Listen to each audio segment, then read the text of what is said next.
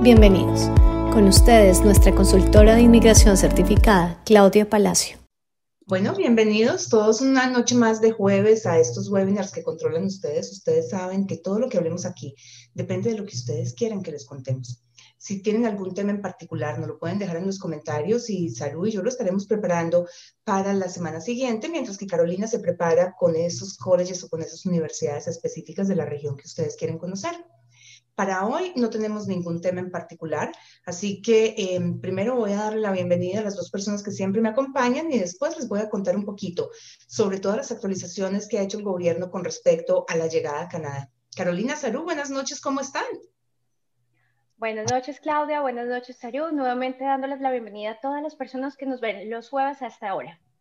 Gracias, Carolina. ¿Cómo estás? Qué rico verte, Claudia. Buenas noches. Buenas noches para todos los que nos acompañan nuevamente. Bienvenidos a nuestro tour por inmigración a Canadá.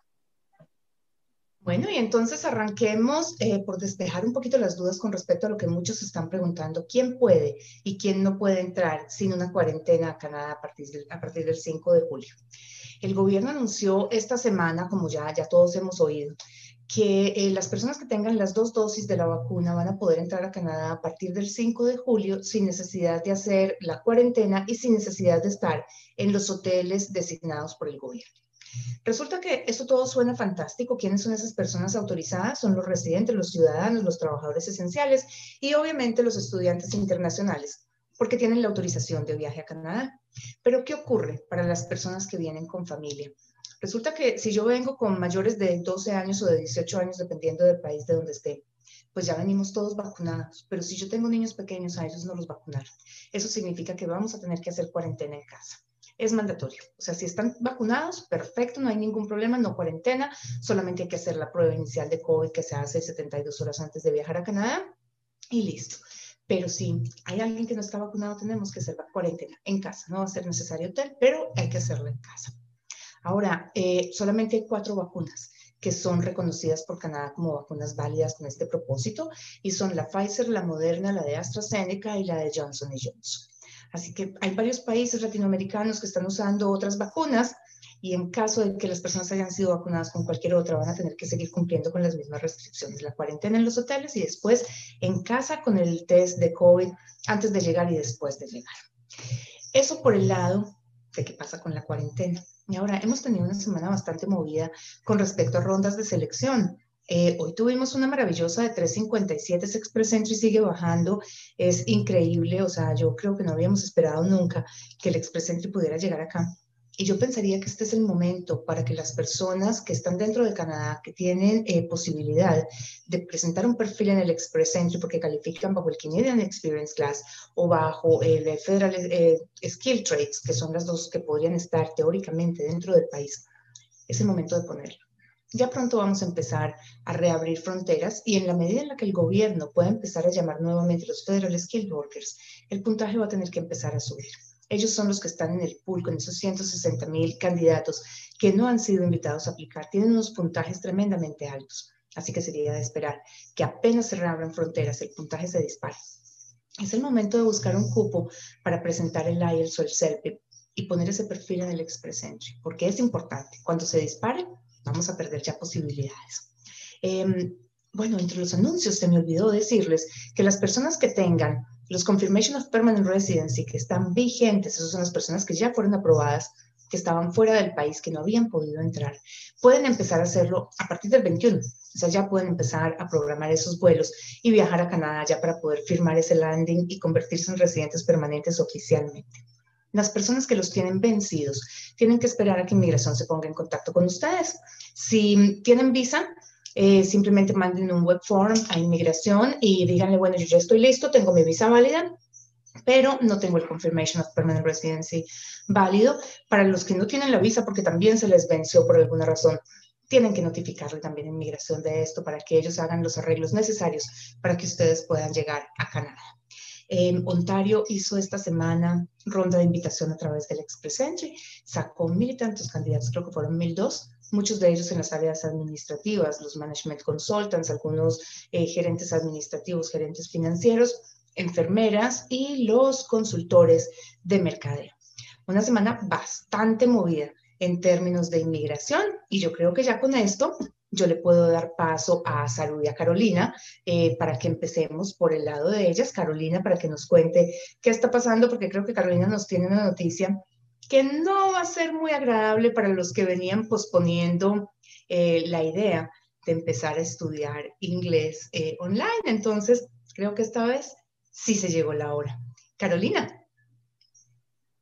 Bueno, sí, lamentablemente creo que eh, se llegó la hora de decirle no más a esa maravillosa promoción que tuvimos casi, yo creo, podría decir que por más de un año, que era la promoción de nuestro programa de inglés. Eh, siempre hubo algo adicional, eh, nos dieron rebajas en las semanas, luego nos dieron opción de mm, inscribirnos a ocho semanas y tener cuatro semanas más totalmente gratis creo que por fin podemos decirle no más a esta promoción y van a ser los últimos días. Esta promoción justamente se acaba el 30 de junio. Eh, me imagino yo que también es por, por toda esta apertura que está viviendo ya Canadá.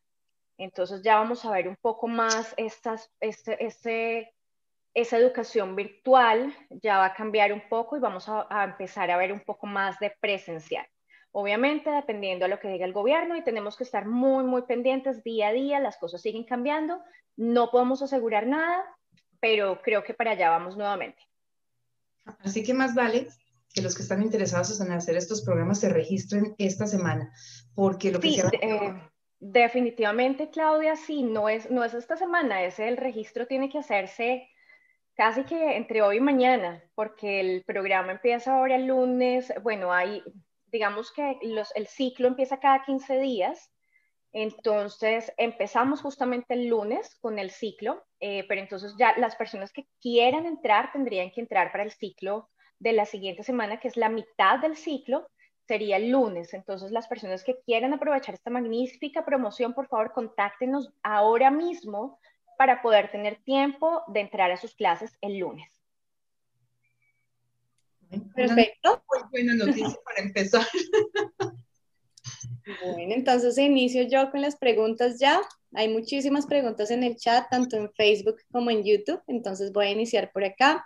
Doroteo nos saluda. Eh, Andrés Ro nos dice, buenas noches. Apliqué hace un mes para visa de estudios.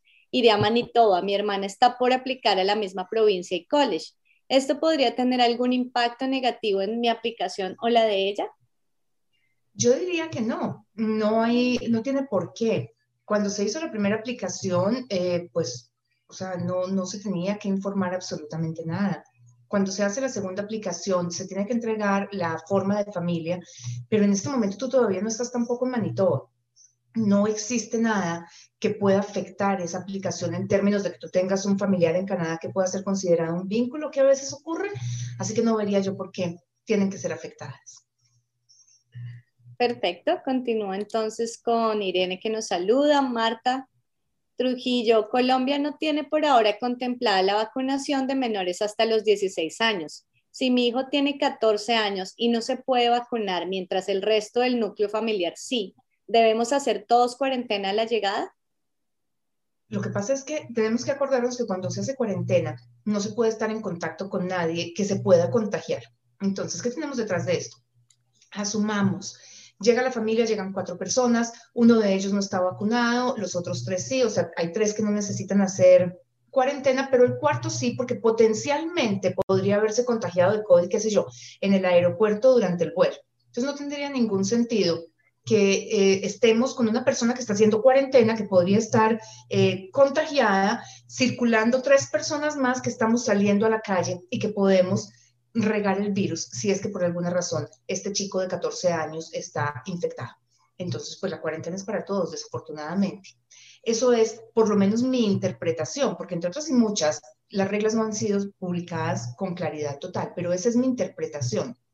Cuando hacemos un plan de cuarentena hoy en día, eh, digamos, nos prohíben estar en contacto con el resto de personas que puedan vivir teóricamente en la casa. O sea, si yo voy a estar en un basement, el plan de cuarentena tiene que demostrar que el basement tiene una entrada independiente. Si yo voy a estar dentro de una casa, específicamente solamente en una habitación, tengo que demostrar que tengo un baño que está únicamente disponible para mí, que no lo tengo que compartir con nadie. Entonces no tendría ningún sentido que si viene una familia y hay una sola persona que tenga que hacer cuarentena, los demás puedan estar sin cuarentena en la calle porque se podría propagar el virus.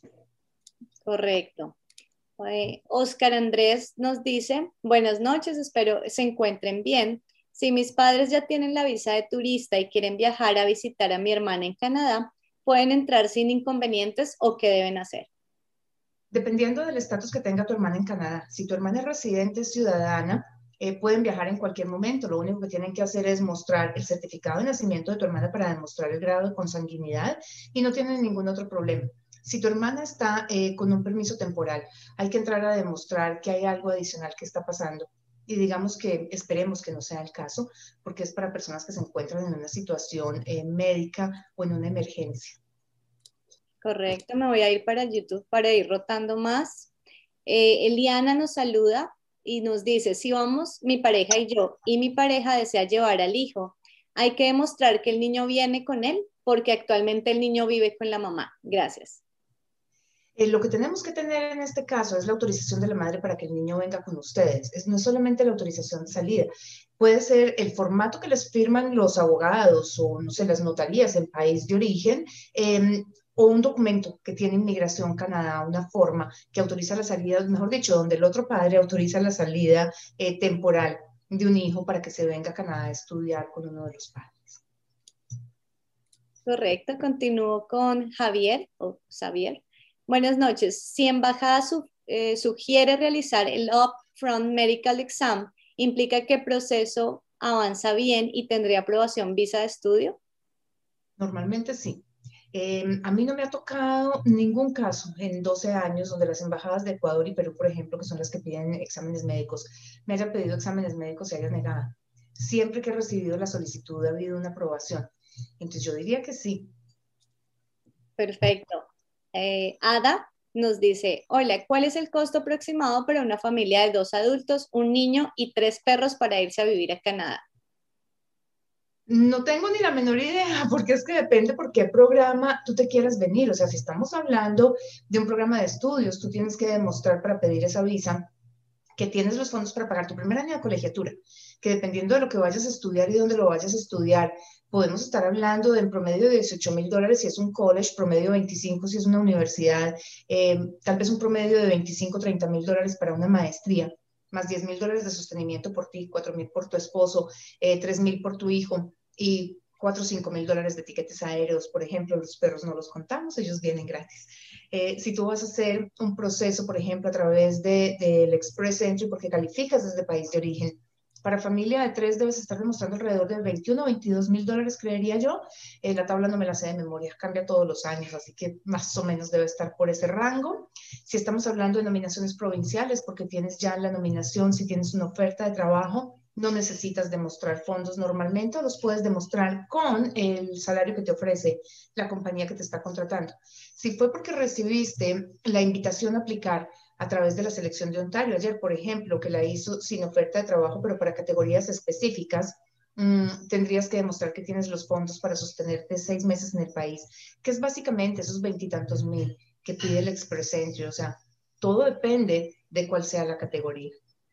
Correcto. Alessandro nos pregunta, para demostrar años de experiencia laboral en Perú para el Express Entry, ¿qué información debe incluir el certificado emitido por el centro de labores? La hora, los años laborales, etcétera. Tengo una idea que sea el centro de labores. Mm, asumiría yo que puede ser algo similar a lo que ocurre en España, que hay como una hoja de vida del trabajador donde el mismo Ministerio de Trabajo lista todos los trabajos y de cuándo a cuándo trabajó allí. Asumo que sea eso. Realmente, si ese documento existe, fantástico, pero no, no cumple con la descripción. Lo que se necesita es que la compañía entregue un documento, una carta en papelería membretada que venga firmada por la persona de recursos humanos o por el supervisor y esta carta debe tener el cargo, la fecha específica en la que la persona empezó a trabajar y hasta cuándo trabajó en el cargo, cuántas horas semanales, cuáles eran sus funciones y el salario que percibía mensualmente. Perfecto, bueno, voy con la última de YouTube y regreso a Facebook. Eh, Eric Moreno, ¿el servicio que ustedes prestan ayuda a la búsqueda de trabajo o uno lo tiene que hacer por su cuenta? Tendrías que hacerlo por tu cuenta, Eric. Eh, nosotros no somos eh, reclutadores. Mm, no tenemos esa experiencia, no tenemos tampoco la licencia, es una profesión que requiere licencia en casi todas las provincias de Canadá, así que te tocaría hacerlo solo. Yo te sugiero que pulas tu perfil de LinkedIn, que lo, ajustes al estándar canadiense. Es la red más usada en este país para hacer procesos de reclutamiento y además funciona muy bien. Te tienes que asegurar de que cumpla más o menos con, los, con lo que se busca en Canadá, que es definitivamente un perfil muy distinto al latinoamericano y obviamente que lo tienes en inglés mi sugerencia es que empieces a seguir esas compañías o los reclutadores de las, de las empresas, o sea, del tipo de cargos en los que tú tienes experiencia laboral y generes una relación. ¿A qué me refiero por relación? Para tú ser visible, tienes que ser identificable. Alguien tiene que decir, Eric tiene este perfil. Cuando tú mandas un resumen en frío y le dices a una compañía, estoy buscando trabajo aquí o a mi hoja de vida, normalmente hay un impacto con una connotación no tan buena. No es porque te vayan a bloquear, no es porque te vayan a sacar de la, de, digamos que de la red de contactos, sencillamente genera un impacto de yo no estoy aquí para que me manden resúmenes si tú generas una relación con esta persona porque tienen unos intereses muy similares en muchas cosas, por ejemplo, el tipo de industria, el tipo de investigación que han hecho, los trabajos en los que se han desempeñado, en lo que está trabajando la compañía, y tú puedes empezar a generar ese tipo de interrelación de, mira, yo vi lo que ustedes estaban haciendo en esta área de ingeniería, en el desarrollo de estos equipos, en la compañía en la que yo trabajo hicimos algo muy similar o lo estamos aplicando en este momento en este sitio, te mando el video de la maquinaria funcionando. Al cabo del tiempo, tú le preguntas a esa persona, oye, eh, vi que ustedes sacaron esto, ¿me puedes contar cuáles son las especificaciones técnicas del producto? A mí me interesaría conocerlo. Al cabo del tiempo hay una relación generada y el día que se urja una vacante, la primera persona que se va a venir a la mente vas a ser tú. Esa es la forma de generar una relación. Es una relación de amigos, básicamente. Y esa es la persona que va a poder llegar a decir en algún momento, al jefe o al que esté buscando a alguien, saben que yo he estado en contacto con una persona que tiene este perfil y suena bien interesante, ¿por qué no lo contactas? Él se llama Eric y ahí está, un referido. Perfecto, y bueno, mi sugerencia también es que en nuestro canal de YouTube van a encontrar dos videos muy interesantes, dos de estos Facebook Live que tuvimos.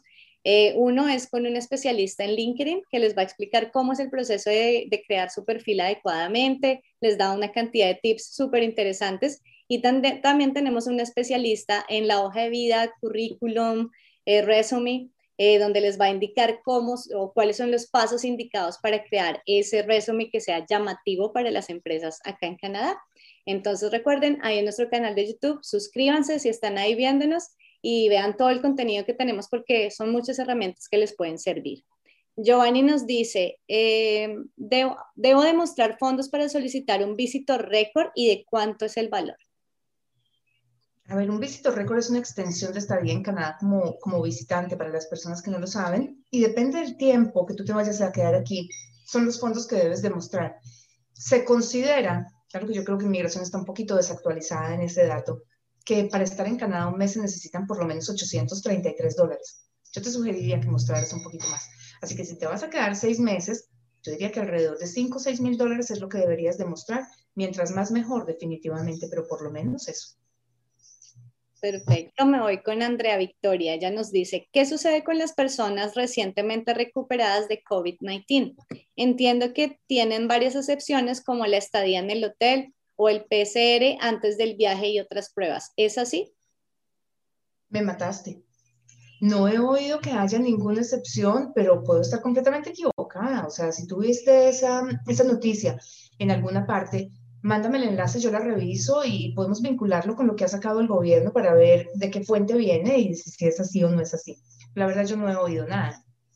Pero sí, por favor, cada vez que tengamos este tipo de información, asegurémonos de que sea una fuente fiable, que sea una noticia oficial del gobierno o de un noticiero oficial, porque pues hay mucha información rotando y rumores abundan, entonces es muy bueno que nos aseguremos precisamente de que esa información sea, sea verídica. Lo F, el usuario en Facebook, nos dice, Claudia, ¿cómo se va a demostrar que ya se vacunó el estudiante en su país? Es México, no dan algún papel de ya vacunado. Sin embargo, sí hay un papel donde te dicen que puedes pasar a vacunarte. Complicado, porque hay que traer el récord de vacunación y hay que traerlo además em, traducido.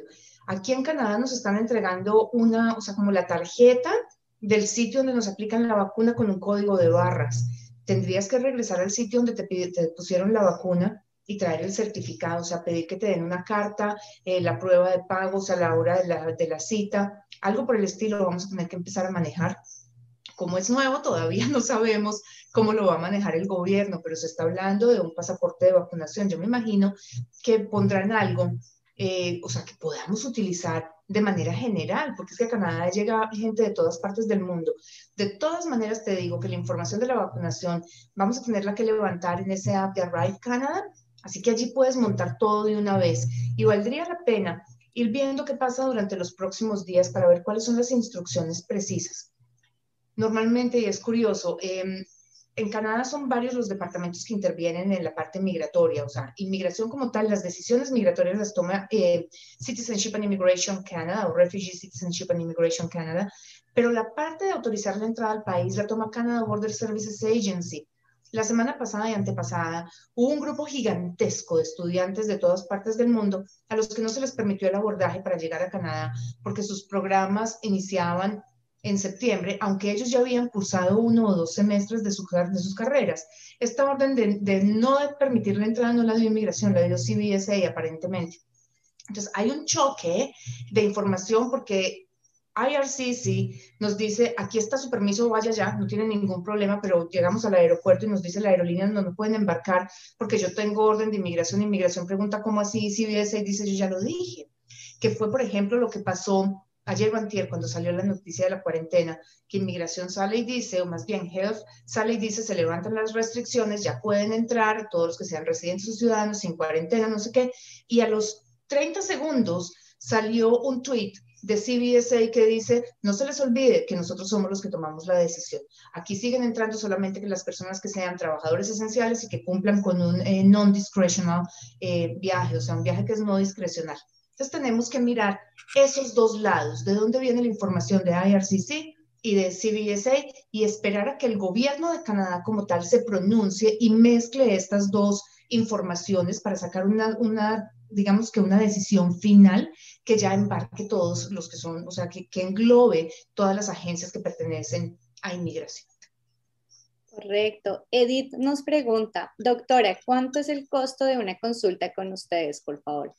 Y aprovecho yo que Edith nos preguntó para que Claudia nos comente un poquito, así resumido, en qué consiste una consulta contigo, Claudia, y cuál es el valor como tal, no solo económico, sino en cuanto a planeación para este proyecto de vida. Pues lo que pasa es que en una consulta nos sentamos y miramos cuál es el mejor proceso, o sea, el más rápido, el más sencillo y el que más se ajusta al perfil de cada persona. No se nos puede olvidar que tenemos en Canadá un poco más de 100 programas a través de los cuales se puede migrar. Hay algunos que nos llevan em, a procesos temporales, como por ejemplo los permisos de estudio, permisos de trabajo. Si queremos hacer el paso a una residencia permanente, dependiendo de la edad, del nivel de, escolaridad, del nivel de idioma, de la experiencia laboral que tengamos, podemos entrar a través del Express Entry federal sin ninguna otra limitación y sería fantástico. Pero es, desde país de origen, es bastante raro que eso ocurra. Eh, ayer estuve haciendo un cálculo con una chica muy, muy joven, es una niña de 29 años eh, que tiene una maestría y, mm, o sea, maestría 30 años, inglés en 9 sobre 12, que es el estándar canadiense, y la niña tenía 4 años de experiencia laboral, y no nos dio, nos quedamos en 450 y tanto, o sea, vamos a seguir necesitando el francés. Entonces, cuando eso no ocurre, empecemos a buscar estudio, pero ¿en dónde? Eh, y si trabajo, pero ¿en dónde? ¿Y a cuánto tengo que llevar el nivel de inglés? Lo tengo que llevar a 7, a 8, 9. Mm, porque es que esos puntos juegan un papel increíblemente grande. Ustedes no se alcanzan a imaginar la diferencia que hay entre 7 y 9. Y había alguien que me decía la semana pasada, a mí porque nadie me dijo que yo tenía que llevar el inglés a 9, pues me hubiera preparado durante los tres años que llevo aquí en Canadá. Y es que ya no le queda sino un año más. Pero esa es la cuestión, es esa planeación, es ese paso a paso, es ir viendo qué posibilidades se presentan en el camino, es encontrar ese programa de nominación provincial, porque hay 109, pero, pero no todos funcionan. Es muy fácil decir, vente a Canadá y, consigue una oferta de trabajo y con eso lo hacemos. A mí me encantan los tratados de libre comercio porque tienen menos requisitos que una nominación. Si yo puedo cerrar permisos de trabajo a través del tratado de libre comercio para sumar 50 puntos, para mí eso es el ideal. Pero hay que aprender también qué se necesita para el tratado. Es mucha la gente que me llama y me dice, mira, yo soy colombiano y yo me voy por el tratado. Perfecto, ¿y tú qué estudiaste? Eh, no, yo soy odontólogo, pues resulta que las áreas de salud no están dentro del Tratado de Libre Comercio. Es que resulta que yo soy em, asistente contable. ¿Eres contador? No, entonces los asistentes contables no están en el Tratado de Libre Comercio. Tenemos que ver también, hay mucha gente que me dice, no, Clara, no te preocupes, porque es que yo soy ingeniero. Ok, ¿tienes experiencia laboral? No, no, es que estoy recién graduado de la universidad. Entonces no nos sirve, porque el Tratado de Colombia, por ejemplo, requiere experiencia laboral. El de México no. Entonces, si fuera mexicano, fantástico. Pero en México me dicen, claro, pero es que eh, yo soy una database manager, yo trabajo en Haití. Sí, pero es que resulta que en el NAFTA, el CUSMA, están los ingenieros, pero en México hay licenciados en sistemas, no son ingenieros, son licenciados. Entonces no puedo traer un licenciado en sistema a través del CUSMA. Me toca traerlo a través del Transpacífico. Y en el Transpacífico me exigen la experiencia laboral y además el salario lo fija el gobierno. Esas son las cosas que hay que empezar a saber y eso es lo que hacemos en una consulta. ¿Qué tienes tú y cómo lo tienes que manejar para que ese proceso sea exitoso? Yo, o sea, nosotros en la oficina cobramos 200 dólares por la consulta, dura más o menos una hora y exploramos todas estas posibilidades. Pero sobre todo lo que tratamos es de buscar el proceso con el menor riesgo posible. En inmigración no hay nada que se pueda garantizar y eso es importante que la gente lo sepa, porque es que los programas pueden cambiar, las condiciones pueden cambiar, puede subir el puntaje del Express Entry, pueden pasar un millón de cosas. Pero cuando uno sabe qué tiene, qué posibilidades hay, tiene también la posibilidad de disminuir ese riesgo de que algo pase o de encontrar una alternativa. Eso es lo que hacemos en la consulta. Perfecto, muchas gracias. Estaba concentrada y escuchándote. Eh, bueno, ya saben, esta consulta la pueden agendar en nuestra página web www.cpalacio.com. Les repito, en www.cpalacio.com también si quieren o tienen más dudas sobre la consulta, nos pueden escribir a hola.cepalacio.com. Y pues para darle un, espacio a Claudia para que respire antes de seguirla bombardeando con preguntas, le voy a dar paso a Carolina que nos acompaña aquí cada jueves también para brindarnos la mejor información de la asesoría que nos brinda también Professional Upgrading. Bueno, entonces les cuento así también muy rápido. Mm, para las personas que nos ven por primera vez, eh, nosotros en Professional Upgrading contamos con una gran variedad de instituciones y programas en nuestro portafolio. Tenemos alrededor de más de 100 instituciones públicas y privadas y instituciones designadas por el gobierno en todas las provincias de Canadá. Si ustedes están buscando un diplomado, un certificado, maestría o comenzar una carrera profesional, nosotros podemos ayudarlos y nosotros nos encargamos justamente de conseguir ese programa en la institución y en la provincia que se acomode o que se adapte a su estrategia migratoria. Eh, también quiero aclarar que no solamente brindamos apoyo con este tipo de programas de pregrado o posgrado, también tenemos programas de inglés, también tenemos programas de inglés en general, tenemos programas de Pathway, tenemos programas de, mm, eh, para preparación de IELTS y de CELPIP. Entonces, las personas que necesiten ayuda con todos estos programas, por favor, no duden en contactarnos. Nosotros en una consulta también, generalmente es más o menos una hora, revisamos la estrategia migratoria si la tienen y les ayudamos a conseguir el programa y miramos, miramos el programa, la institución y obviamente miramos también eh, la provincia en que la van a necesitar. Entonces, esta consulta, nosotros no tenemos costo, estos costos realmente los asumen las, eh, las instituciones canadienses. Entonces, nuestra consulta es completamente gratis para ustedes. Eh, bueno, quiero seguir con las malas noticias, pero se me olvidó también decirles un poquito eh, cuando empecé a darles esta mala noticia de nuestro programa de inglés. lamentablemente, se puede empezar a mitad del ciclo, pero solamente las personas que van a empezar inglés las personas que están pensando en comenzar un pathway ya, ya salieron de la promoción. Lo lamento muchísimo.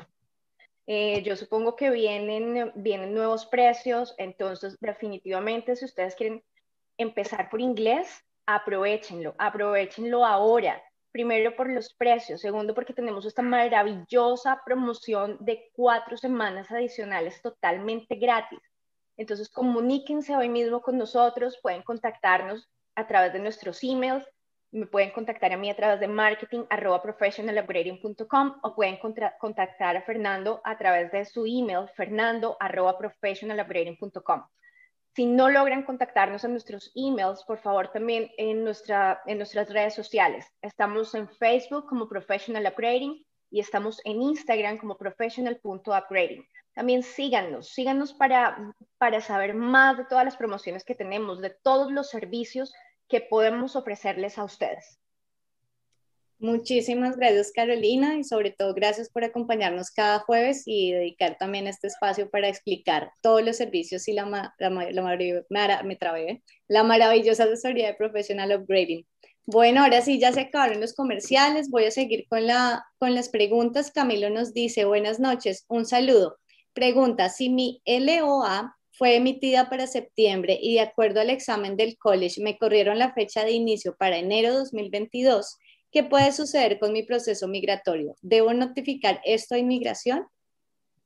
Eh, a ver, no necesariamente. ¿Qué es lo que ocurre? Que si tú estás afuera, estás haciendo un pathway online, por ejemplo, y tú tienes la aplicación de la visa en proceso, esta aplicación va a continuar aún se pasa el tiempo. Tendrías que, o sea, llegar a Canadá, activar tu permiso de estudio y es mostrarle al oficial de inmigración que tienes un LOA. Eh, o sea, para empezar en enero, porque te, o sea, tú tocó estudiar cuatro meses más, pero no se afecta.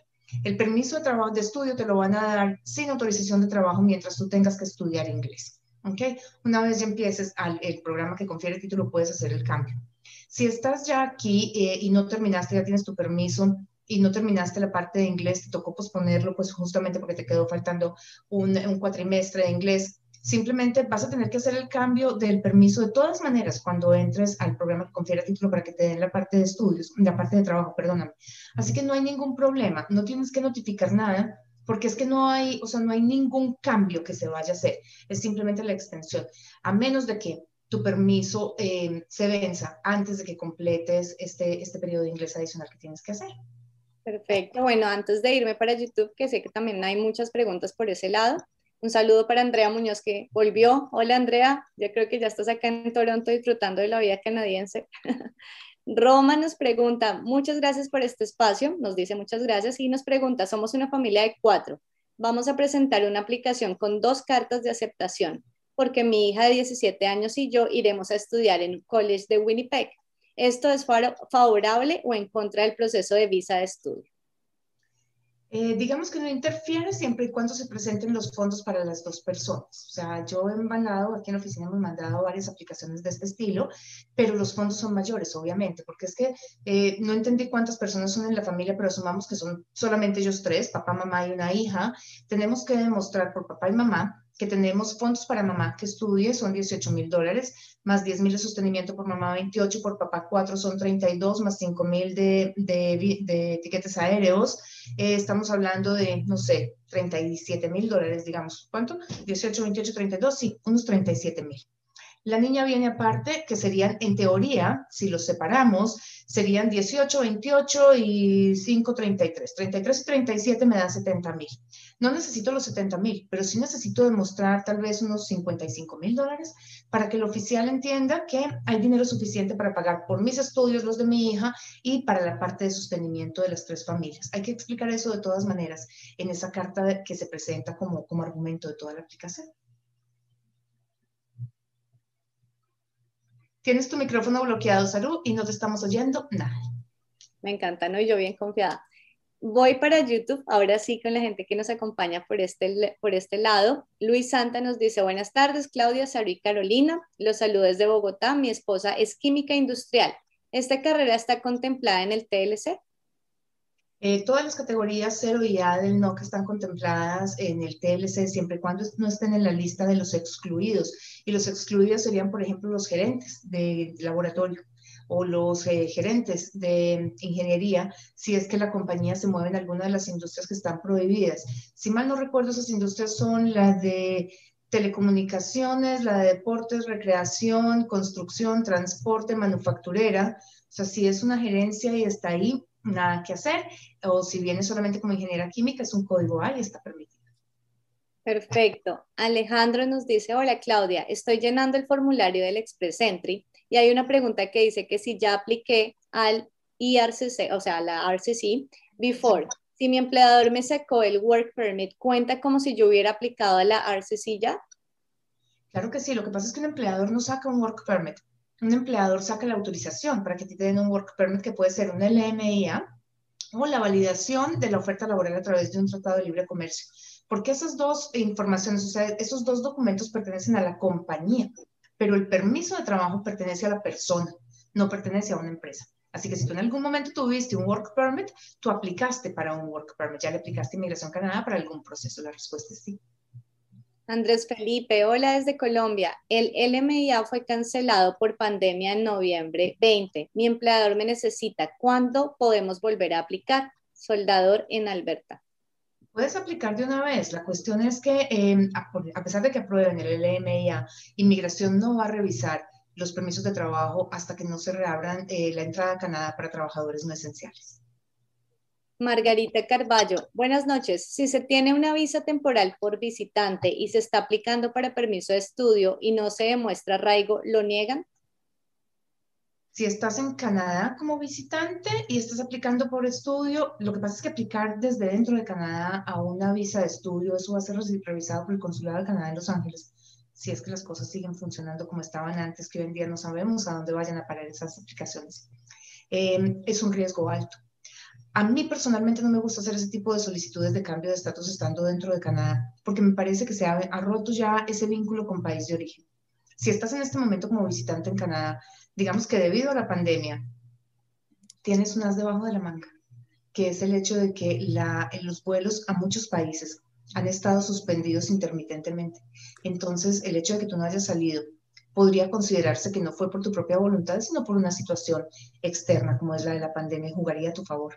Pero falta ver eh, pues cómo se va a documentar eso también dentro de esa carta de, que se debe presentar como argumento legal, que es lo que manejamos nosotros, con esa explicación que tú puedas dar de tu proceso. Perfecto. Aide nos pregunta, vivo en un país que no es mi país natal, tengo residencia temporal por trabajo y casa aquí, pero en mi país de origen solamente tengo terrenos. ¿Será suficiente para demostrar arraigo? Lo que pasa es que arraigo no se puede demostrar con una sola cosa. Em, arraigo es un perfil. Si tú tienes una residencia temporal, pero es por trabajo y llevas años renovando tu visa y es una compañía eh, estable, Mm, si has venido creciendo dentro de la compañía. O sea, yo no vería cuál sea la razón para que inmigración no vaya a considerar eso como un estatus válido o como algo que, o sea, para no considerar que tiene un riesgo realmente. Pero algo no puedes presentar en un país donde eres temporal porque no tienes como, sea, no tendrías el derecho a regresar el día que te toque salir de Canadá. Y lo de tu país, pues si saliste hace muchos años, está roto, por más de que tengas terrenos. Los terrenos tampoco atan que tú no estás en tu país, sino que estás en un tercer país. es un perfil lo que hay que mostrar y esto yo no me voy a cansar de repetirlo. No hay nada que por sí solo me ate a mi país de origen. Sea, yo, Claudia Palacio, tuve trabajo en algún momento y heme aquí, llevo 18 años en Canadá. Yo tuve familia, o sea, padre y madre en Colombia y heme aquí, y era la más apegada del mundo. Tuve propiedades, heme aquí. Y sin embargo, inmigración me dejó llegar.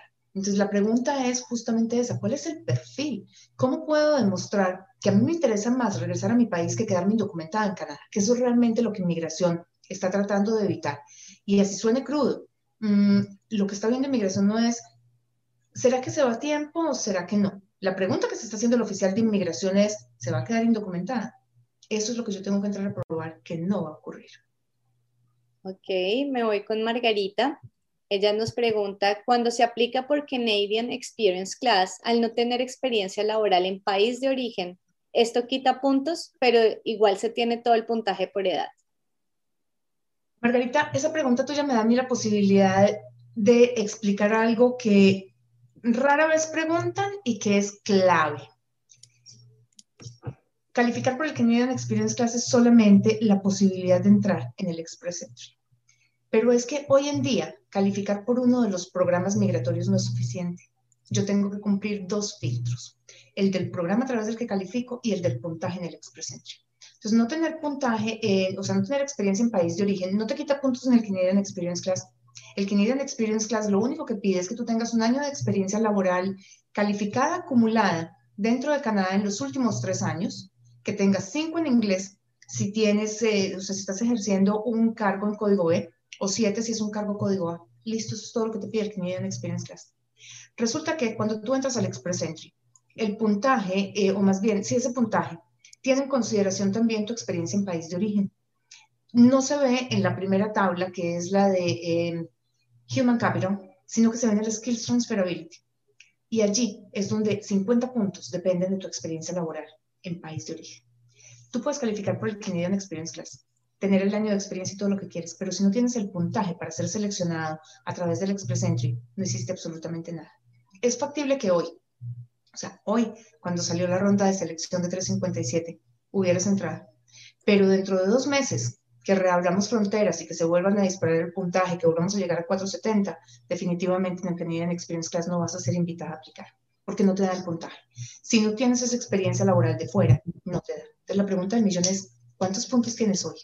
Tenemos 357 y yo diría que yo arriesgo aquí una cifra. Nos quedarán 5, 6 selecciones más de Canadian Experience Class antes de que reabran fronteras, antes de que empecemos a llamar a los Federal Skilled Workers. Esto seguramente va a jalar un poquito más hacia abajo eh, el puntaje.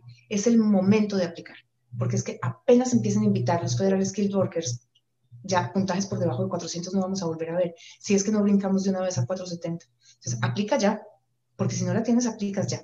Ya después no va a ser suficiente sin esa experiencia fuera de país de origen. Vas a necesitar probablemente un inglés de 9, altísimo en todo y dos años de experiencia laboral para poder llegar, si es que lo consigues. Bueno, Jacqueline también nos hace, ¿estaban hablando o son un eco? Jacqueline nos hace una pregunta también muy interesante. Ya nos dice, ¿es posible migrar dos adultos y dos niños de una forma diferente a estudio? Con una oferta de trabajo. Esa es la otra forma, o con un negocio dentro de todo lo que tiene Canadá, que son un montón de programas, ustedes me oyen repetir a mí cada rato que tenemos 109 categorías, Canadá tiene más de 100 programas, todo eso se reduce a tres formas, estudio, trabajo negocios, no hay más. Porque es que, como les decía, para poder llegar con residencia desde afuera, yo tengo que tener, o sea, no solamente ser menor de 30 la maestría, los nueve en inglés, sino que además tengo que tener francés y tres años de experiencia laboral. O sea que para el común de los mortales, que somos el resto, porque no sé por qué curiosamente se nos ocurre inmigrar ya cuando por nosotros mismos no podemos, cuando necesitamos ayuda. Entonces, pues, si no vamos por ahí, tenemos que empezar a buscar. Si no es estudio, que para mí es la forma más fácil porque es controlable, porque me permite llegar con ese permiso de trabajo, que es lo que necesito para poder conseguir el soporte de una compañía, tiene que ser o por trabajo o por negocios. Por trabajo tenemos el LMIA, que es cuando la compañía te da el soporte y te quiere traer, demostrando que no consiguió residentes o ciudadanos canadienses con tu perfil. Tenemos las nominaciones provinciales, dependemos de una oferta de trabajo en su gran mayoría. Mm, las condiciones son todas distintas, pero digamos que en términos generales necesitamos que nos den una oferta de trabajo en un cargo en el que tenemos experiencia laboral y que nos garanticen el mismo salario que se le pagaría a un residente o a un ciudadano canadiense en ese mismo cargo y en la ciudad donde yo voy a trabajar la compañía tiene que estar legalmente adquirida, no, eh, constituida, no puede tener disputas con el Departamento de Trabajo de la provincia ni de, Canadá en general. Em, ¿Qué más tiene que tener en términos generales? Déjenme pensar. Ontario, British Columbia me piden que tenga un número de empleados y la oferta de trabajo tiene que ser por lo menos por un año después de la residencia. Hay algunas provincias que piden dos. Con eso yo podría venir. Eh, a trabajar en alguna de las provincias, con, o sea, emigrar a una de las provincias con una nominación provincial.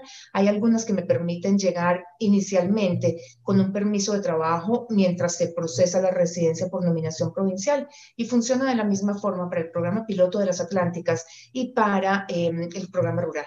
En la gran mayoría de los casos se requiere tener por lo menos un año de experiencia en un cargo similar al que me están ofreciendo y un nivel de inglés por encima de cuatro si es que el cargo que me están ofreciendo es no calificado.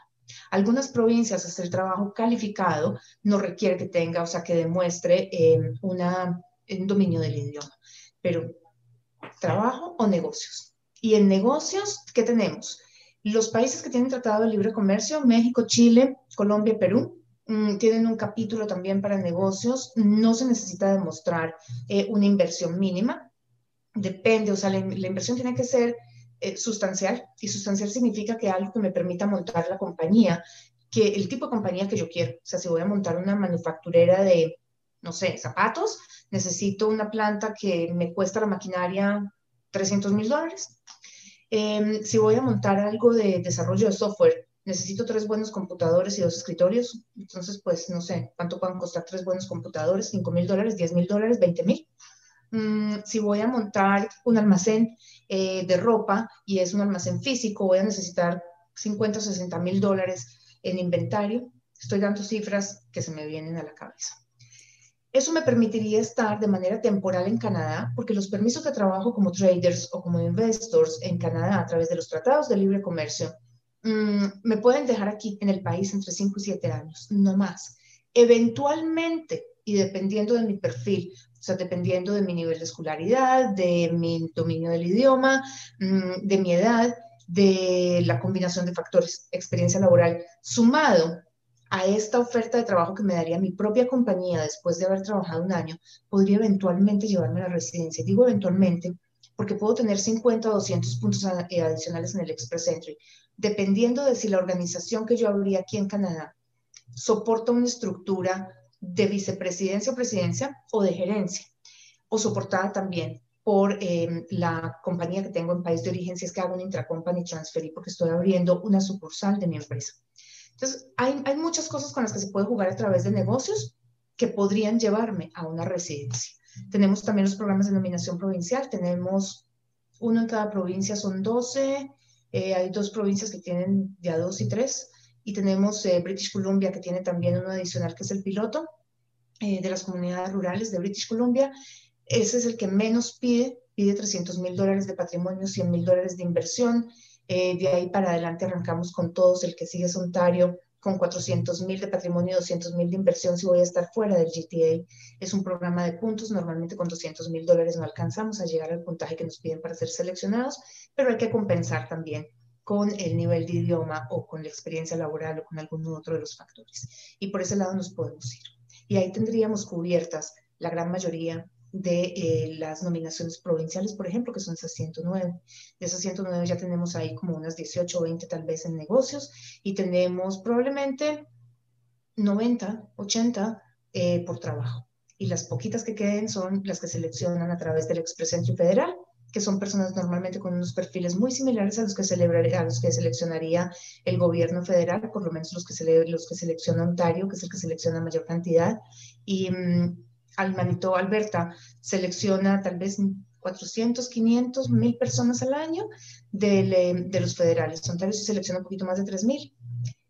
Nova Scotia alrededor de 50, 60. Y ya quedaríamos con los cupos de las nominaciones provinciales y todos los programas. Entonces volvemos a estudio, trabajo o negocios. Son las tres opciones. Bueno, después de esa gran explicación, Carolina nos pregunta Ingrid en Facebook si los programas de inglés van a seguir siendo virtuales, así se regrese a la presencialidad. Eh, yo creo que por una, por una gran parte de tiempo sí van a seguir siendo presenciales. Eh, como explicaba Claudia hace un rato, no todos los países tienen, eh, digamos que libertad de viajar no, no todas las personas pueden salir de sus países. Entonces yo creo que por, por, por un plazo de tiempo no podría decir, no, no, no, podría asegurarles cuánto tiempo, pero definitivamente sí tendremos, sí veremos todavía programas virtuales.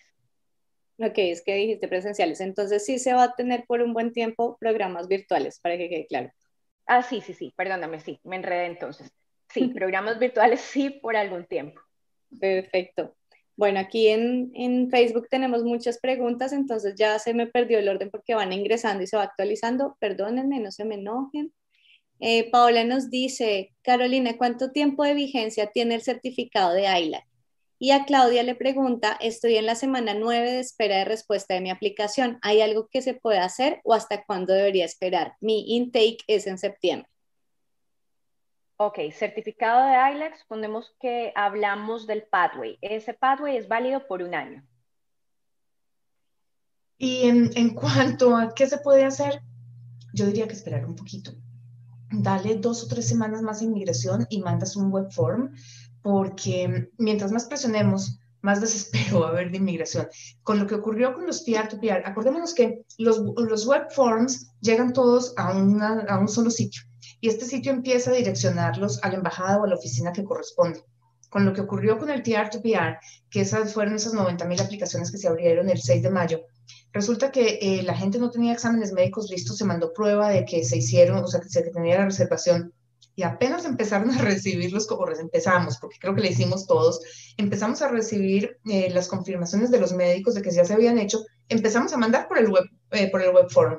Inmigración se enloqueció y mandó un email blast a todo el mundo diciéndonos, quédense quietos, no me manden más, o sea, me tienen los buzones llenos y ya no alcanzo a contestar lo que verdaderamente es importante.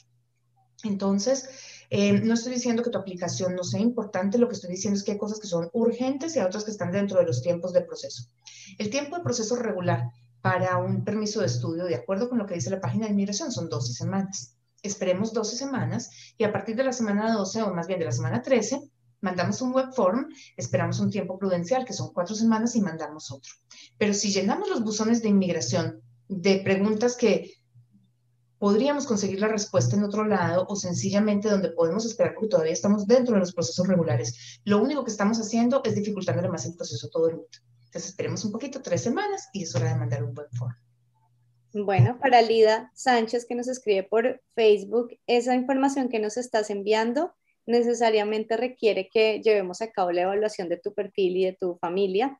Entonces, ya sabes, nos puedes escribir a hola.cepalacio.com o puedes eh, agendar directamente la cita entre www.cepalacio.com porque esos perfiles específicos ya necesitamos evaluarlos para saber cuáles son tus posibilidades y en, qué programa migratorio vas a encajar mejor. Eh, Erika nos dice, buenas noches, tengo visa de estudiante de dos años, un diploma de dos años, en un colegio público desde septiembre y mi pareja un Open Work Permit para British Columbia.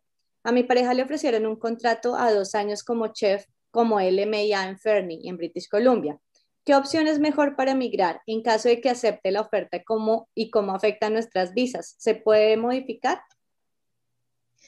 Mira, es, tan difícil poderte dar un consejo sin tener todos los datos del caso, porque tendríamos que entrar a ver varias cosas. Primero, ¿cuántos puntos alcanzaría tu esposo con un LMIA como chef? Mm, no recuerdo si ella es colombiana. ¿Qué le dice? No, no me dice. No, no, me dice el país.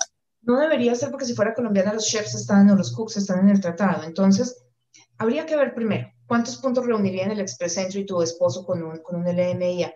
Em, la nominación provincial de British Columbia, ¿cuántos puntos alcanzarían en la nominación provincial y si la compañía les puede dar la nominación provincial? Si se puede acelerar el proceso o si es mejor esperar a que tú termines y lo hagas por el Canadian Experience Class, por ejemplo, ¿cuál sería tu puntaje? Entonces, por eso es tan importante evaluar ese perfil, porque es que si esto hubiera sido, esta pregunta me lo hubieras hecho hace seis años, eh, antes de enero primero del 2015, yo te hubiera contestado el LMIA porque tenemos una range de employment. Pero hoy en día no es solamente eso, sino cuánto, o sea, qué puntaje alcanzo en el Express Entry, porque esos 50 puntos te dan definitivamente 50 puntos adicionales en el Express Entry el día que tu esposo tenga el permiso de trabajo en la mano ese día lo tienes. Pero si ese puntaje no alcanza, tenemos que entrar a ver si hay que hacerlo, o sea, si vamos a completar a través de puntos por experiencia laboral o si es mejor hacerlo por ti. Perfecto. Bueno, antes de irme con las últimas preguntas, ya se nos va agotando el tiempo, pero me voy a ir con unas últimas preguntas tanto en Facebook como en YouTube rápidamente. Y les quiero recordar que nos pueden seguir en nuestras redes sociales como Palacio Immigration en Facebook, en nuestro canal de YouTube, en Instagram y en Twitter como Palacio IC. Para nosotros este espacio es tan importante como para ustedes y es, y es necesario que puedan aclarar sus dudas, tener esta interacción con Claudia. Y pues para nosotros también sería de gran ayuda que nos sigan apoyando a través de las redes sociales, que le den like, que le den me gusta a nuestra página de, de, Facebook. Directamente ahí en la página pueden darle me gusta, que nos sigan en las redes sociales, en nuestros contenidos de Instagram en nuestro canal de YouTube, que se suscriban. Es muy importante que también podamos ver eh, qué les gusta en este espacio, qué podemos mejorar, todas las sugerencias, los comentarios, los contenidos. Y bueno, básicamente todo lo que tenemos de información es para ustedes, es para brindarles eh, mejores herramientas y sobre todo estos pasos e información verídica sobre las cosas que hay, aclarando mucho de los rumores que van por ahí en Internet. Entonces, la idea es que puedan disfrutar de estos contenidos y que sigamos creciendo todos como comunidad en Palacio Immigration. Ahora sí me voy a ir con las últimas preguntitas en Facebook y en YouTube 2 y 2. Seid Aguilar nos dice, tengo permiso de trabajo vigente y la, ay, se me fue, Seid, no me odies. Preciso se me fue y no le alcancé a leer.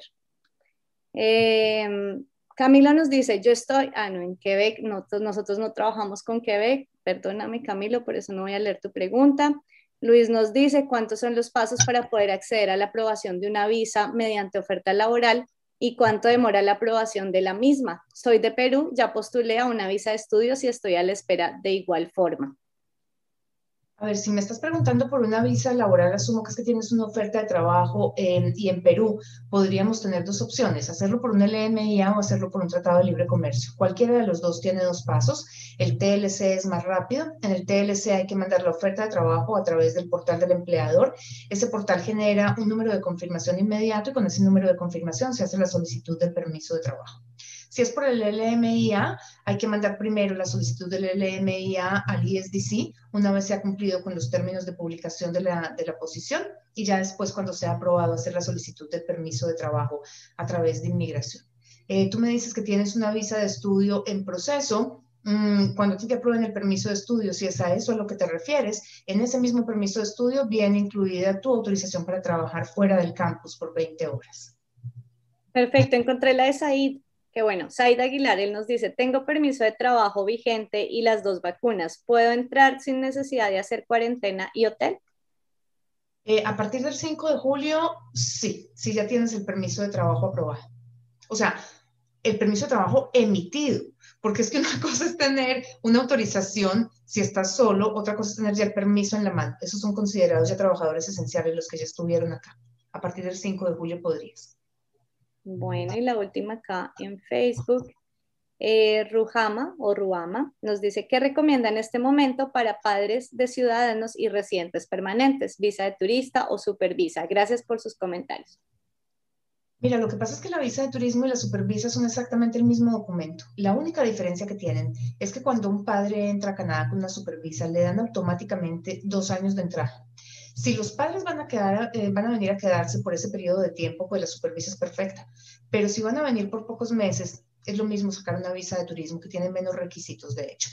Eh, de todas maneras, si los padres vienen con una visa de turismo y se quieren quedar un año, por ejemplo, y ya llevan seis meses, simplemente se extiende la estadía y les dan otros seis. Eh, y si se quieren quedar más, se vuelve, se vuelve a extender, no hay ningún problema, se puede seguir extendiendo. Pero la pregunta es si vienen de una vez a quedarse dos años. Eso sería lo que inclinaría la balanza hacia un lado o hacia el otro. Bueno, Ana Isabel en YouTube nos pregunta, si voy a Canadá a estudiar inglés en un college con visa de estudiante, ¿mi pareja puede obtener una visa de trabajo? Eh, si es un college público, sí. Eh, si es una institución privada, no. Perfecto. Richard eh, nos dice, si viajo para estudiar salud pública, epidemiología, ¿es necesario validar el título de médico para poder trabajar en esta área específica? Eh, epidemiología, o sea, si vienes a estudiarlo, me imagino que sea una maestría. El requisito que te pida la universidad depende de ellos. Yo me imaginaría que epidemiología es un área de investigación. No sé cuáles sean los requisitos para trabajar en eso. Normalmente lo que los estudian son los médicos y para que los acepten en las maestrías tienen que tener esas, eh, los títulos, la equivalencia del título a través del Medical Council of Canada. Pero como te digo, depende de cada institución académica que sea lo que te pide. Hay algunas de estas maestrías que se hacen es eh, a través de un fellowship y para el fellowship tienes que tener la equivalencia del Medical Council of Canada. Eso sí, si vas a estar trabajando en hospital haciendo especialización sobre pacientes, tienes que tener la equivalencia. Por lo menos es lo que he visto yo en los procesos que hemos manejado de fellowships médicos. Bueno, eh, Jorge nos pregunta, si no tengo los fondos de cuatro meses antes de pedir la visa, pero vendo un bien, y demuestro que es para el pago, el sostenimiento y el estudio, ¿se podría hacer? En teoría sí, pero la práctica lo que nos muestra es que eh, hay un altísimo riesgo de negativa de esa visa, porque lo que te va a decir inmigración es que te estás deshaciendo de tus bienes, te estás quedando sin vínculos eh, para regresar a tu país. Entonces yo te sugeriría que esperes a la próxima, al próximo intake. Perfecto, ya me voy con el último. Jorge nos, eh, no, Jorge ya lo leí, perdón. Jacqueline nos decía, para el Express Entry se debe tener obligatoriamente especialización. No necesariamente, pero ayuda un montón, porque es que son puntos. Cuando yo tengo solamente la carrera, un pregrado, tengo 120 puntos y tengo 13 puntos en dos de los factores en el, en el Skills Transferability. Cuando yo tengo especialización, tengo 128 por un lado y tengo 25 puntos en dos de los factores del de, Skills Transferability. O sea que no es que sea obligatorio, pero me ayuda un montón. Y Salud se nos fue. Mm, y hay alguien que me aquí estoy, aquí estoy. se me había ido la luz. Voy a hacer algo un momento aquí porque vi la pregunta de Camilo en Facebook, vi a Santi, no sé si es el mismo o son diferentes y coincidieron. Los dos están en Quebec y quiero hacer la aclaración para que no crean que soy odiosa. Nosotros con la única provincia que no trabajamos es con Quebec, por eso no podríamos como aclararles ese tipo de dudas sobre el sistema de arrima. Eh, y Santi nos pregunta algo dentro de lo de Quebec, pero creo que aplica para otras provincias y me causó mucha gracia. Él nos dice, no sabe si aplicar con su pareja que está en Colombia o si aplicar solo para evitar que de pronto se quite opciones de que lo seleccionen. ¿Qué le aconsejarías? A ver, yo no tengo ni la más remota idea cómo funciona Arrima.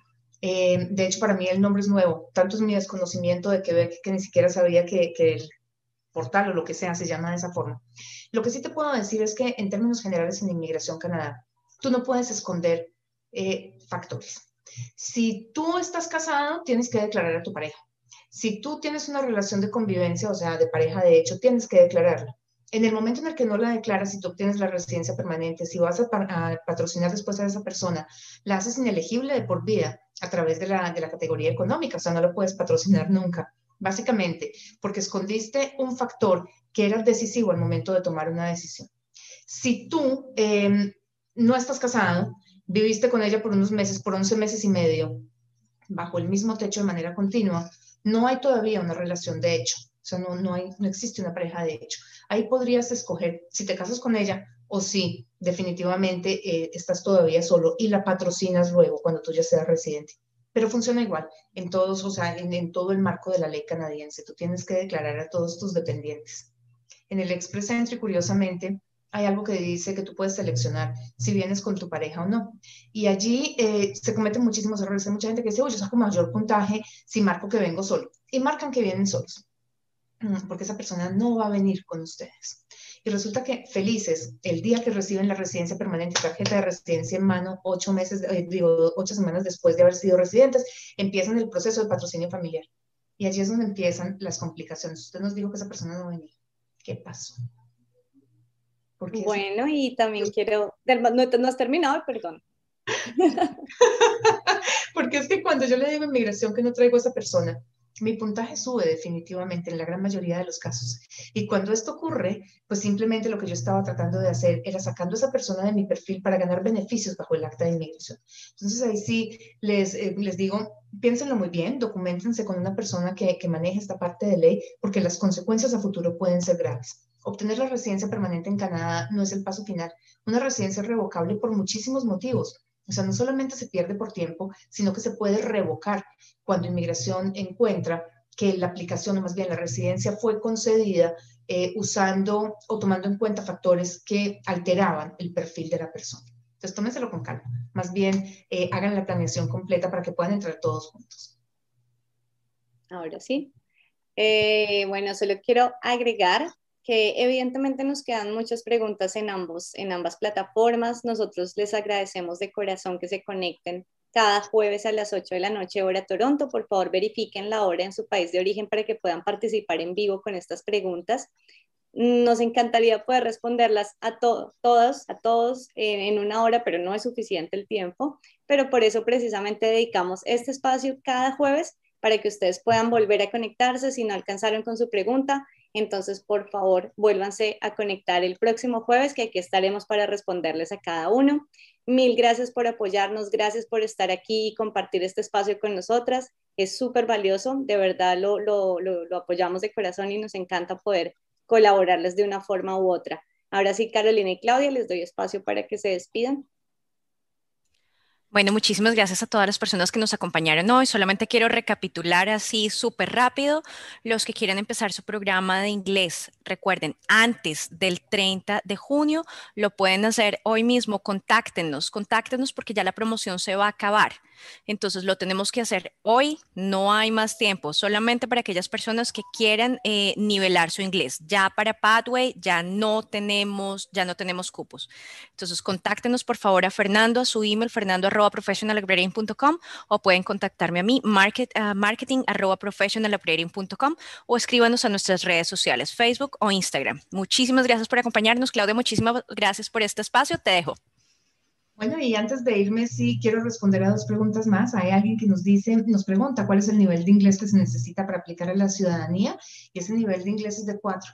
No es muy alto, así que cualquier persona que haya cumplido ya con los requisitos de los años de, de residencia física en Canadá, que son dos en los últimos, tres en los últimos cinco, o para las personas que estuvieron aquí de manera temporal antes de obtener la residencia, se les cuenta un año como máximo, eh, pues ese momento son cuatro nomás, eh, solamente presentar el CELPIP LS que solamente el listening y speaking es bastante sencillo. Y hay otra persona que nos pregunta por qué se dice que Alberta es una provincia tan complicada para inmigrar. Y hay varias razones. La primera es que tiene un índice de desempleo muy, muy alto. Es una provincia que se ha visto tremendamente afectada por la situación petrolera. Esto empezó en el 2009.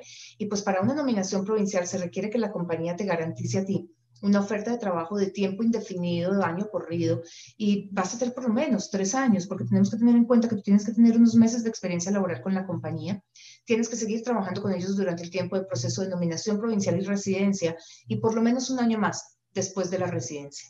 Y cuando hay una, una situación económica tan complicada, conseguir este soporte es difícil. Ahora, el programa de nominación provincial de Alberta permite que las personas que tienen un permiso de trabajo de posgraduado, eh, que son permisos de trabajo de trabajo abiertos, apliquen para la nominación, pero no permite que apliquen para la nominación provincial las personas que tienen permiso de trabajo abierto como dependientes de estudiantes o como dependientes de trabajadores extranjeros. Allí se requiere que haya un permiso de trabajo a través de un LMIA o de un tratado de libre comercio. Eso es lo complicado de Alberta que el programa es tremendamente restringido. Además, la persona, el estudiante internacional, para poder aplicar para nominación provincial, el trabajo que consiga tiene que estar relacionado con los estudios que hizo Albert, en Alberta, con los estudios que tenía de país de origen y con la experiencia laboral en país de origen y en Alberta. Por eso es que es difícil. Y bueno, ya con esto me despido. Quiero invitarlos a que nos acompañen el domingo en las 18. 6 eh, de la tarde, hora de Toronto, por eso se llama las 18. Vamos a estar discutiendo un tema que a mí me encanta y es, me dijeron que eh, todas estas cosas de las que se hablan en las redes sociales, que hizo muy bien un amigo, que le funcionó muy bien, pero ¿será que es válido para todo el mundo? Me contaron que el domingo en las 18, que tengan todos una muy feliz noche.